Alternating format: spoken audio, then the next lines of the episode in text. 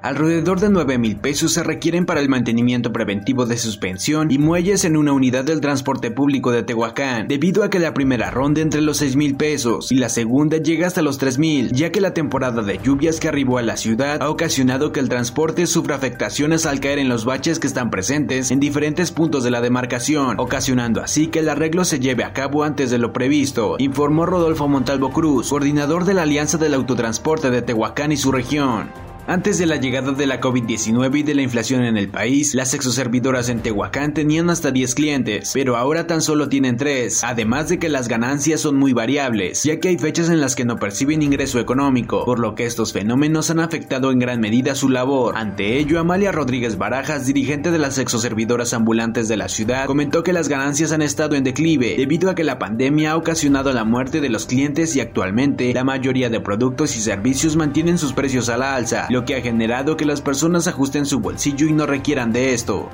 En lo que va de la administración van 28 personas desaparecidas en el municipio de Tehuacán, en donde 7 siguen sin ser encontradas y al menos el 80% de estos casos son menores de edad, dijo Armando Ramírez San Juan, regidor de gobernación. Asimismo, manifestó que las causas principales de ausencia son por problemas en los núcleos familiares y también el tema de drogadicción ha imperado para que estas conductas aumenten en la ciudad. Tras la aparición del hongo negro y aplicación de tratamiento para erradicar la enfermedad en diferentes especies arbóreas de Tehuacán, este último no ha sido efectivo y con la llegada de lluvias esperan que la situación mejore para los árboles infectados. Al respecto, Pedro Ginés Flores, director de Ecología, manifestó que el hongo negro es muy difícil de erradicar, ya que no existe fungicida alguno que ayude a disminuir las secuelas de la enfermedad en su totalidad, esto cuando seis árboles han muerto por el padecimiento. La Fiscalía General del Estado de Puebla detuvo en Santiago Miahuatlán a Reinaldo Heriberto N., alias El Chilpas, de 57 años de edad, y Cristian Eduardo N., alias El Molotes, de 29 años, imputados por delitos contra la salud en su modalidad de posesión simple de narcóticos. El 9 de septiembre de 2022, agentes investigadores que realizaban indagatorias por un hecho delictivo en la localidad de La Calavera en Santiago Miahuatlán ubicaron a los imputados. Al realizarles una revisión, les encontraron nueve bolsas con sustancia granulada de características similares al cristal y un teléfono celular, por lo que fueron puestos a disposición de la gente del Ministerio Público.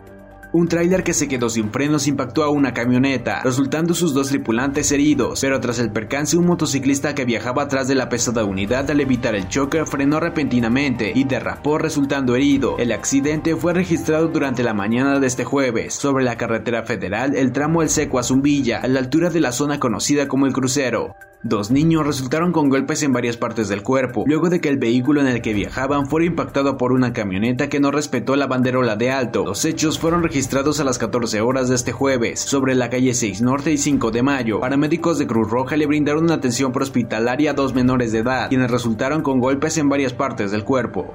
Esto ha sido el resumen informativo de Primera Línea, Periodismo ante todo.